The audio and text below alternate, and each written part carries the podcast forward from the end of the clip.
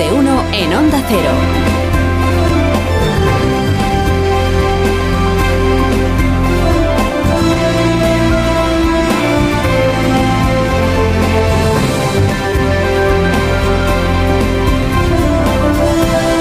¿Cómo están? Bienvenidos a una nueva mañana de radio. Estrenamos el 27 de noviembre de 2023. Netanyahu con el casco puesto, el chaleco antiproyectiles, alentando a los militares israelíes en Gaza. Esta es una de las imágenes del día. El primer ministro de Israel en un lugar no revelado de ese territorio palestino que es Gaza, aprovechando la tregua y examinando los planes para cuando la tregua termine. Y también reafirmando la determinación de su gobierno para eliminar por completo a Hamas, como quiera que se haga eso. Erradicar a Hamas y cegar hasta el último de los túneles de Gaza, o sea, garantizar, dijo el primer ministro, que la franja no pueda seguir siendo arsenal, campo de adiestramiento y santuario de terroristas, todo en uno.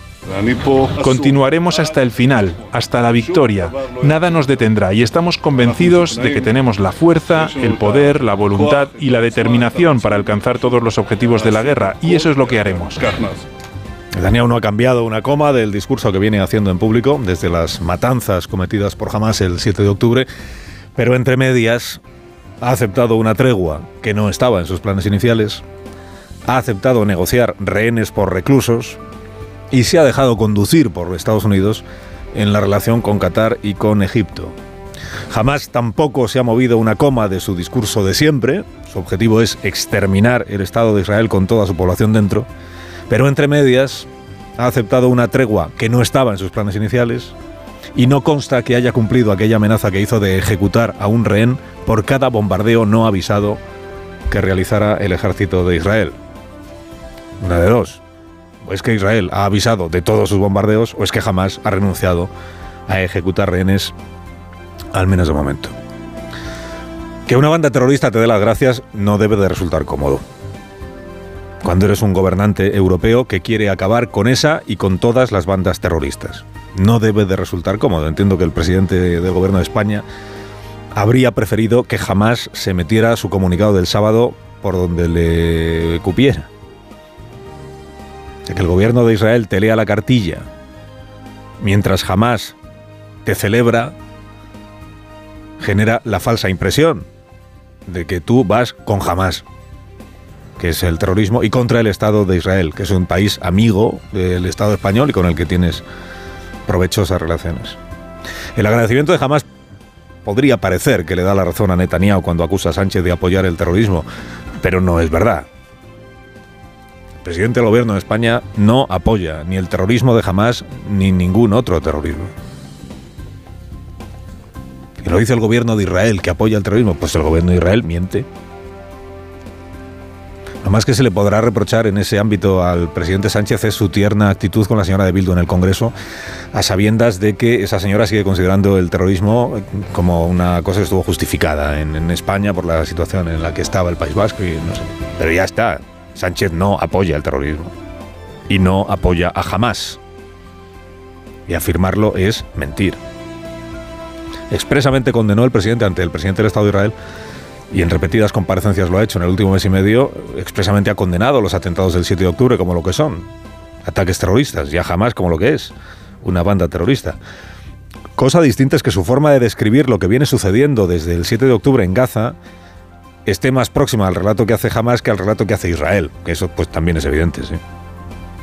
es natural que a Netanyahu le irritara que un gobernante al que ha invitado a visitarle reprobara abiertamente su forma de encarar la crisis con Hamas allí mismo delante de él, a la cara, como decíamos el otro día, ¿no?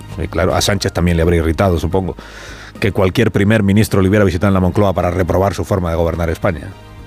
Dice, ha sido poco diplomático, pues seguramente. Sí.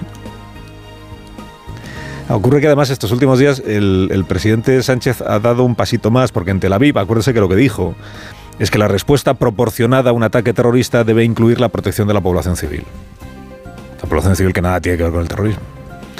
Claro, en Egipto añadió luego, y lo ha reiterado en el fin de semana que se ha organizado este, este domingo a mayor gloria de su investidura, en Egipto lo que añadió es que la matanza indiscriminada de civiles es inaceptable. O sea, dando por hecho ya que la matanza se ha producido o se está produciendo porque el gobierno de Israel así lo ha elegido. Porque condenar los viles atentados terroristas de una banda terrorista como Hamas y al mismo tiempo condenar la matanza indiscriminada de civiles palestinos en Gaza es una cuestión de humanidad.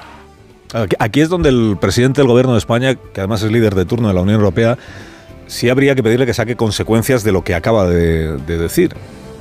Si afirmas que Israel tiene derecho a defenderse de manera proporcionada, tendrás que concretar qué es para ti proporcionado y qué no lo es. Qué es aceptable y qué no lo es.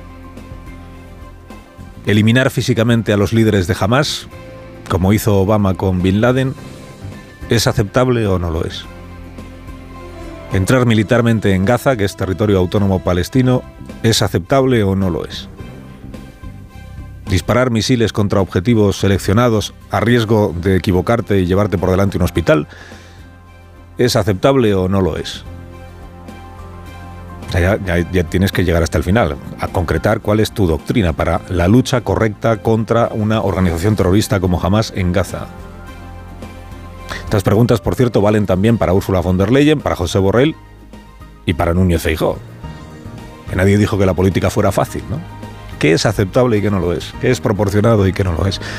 Y hombre, en segundo lugar, si el presidente afirma, como ha hecho ya abiertamente, que el gobierno de Israel está ejecutando una matanza planificada e indiscriminada de palestinos solo por el hecho de ser palestinos, claro, lo siguiente que tendría que hacer en coherencia es pedir que lleven a Benjamín Netanyahu al Tribunal Penal Internacional. Quiero decir que hasta el viernes, hasta el viernes parecía que en el gobierno de España había una discrepancia interna respecto de Israel. Estaba la parte socialista, que defendía el derecho de Israel a defenderse del terrorismo, pero con algunas líneas rojas, y luego estaba la parte yolandista, que acusaba al Estado de Israel y al primer ministro de crímenes contra la humanidad y de matanzas indiscriminadas de civiles. Pero desde el viernes esa diferencia se ha esfumado. Sánchez ha empezado a decir lo mismo que ya decía Yone Belarra. Le falta lo de sentar a Netanyahu en el banquillo y lo de romper relaciones diplomáticas. La duda es si le falta porque no lo comparte o porque hay que darle tiempo al presidente para que se suelte del todo.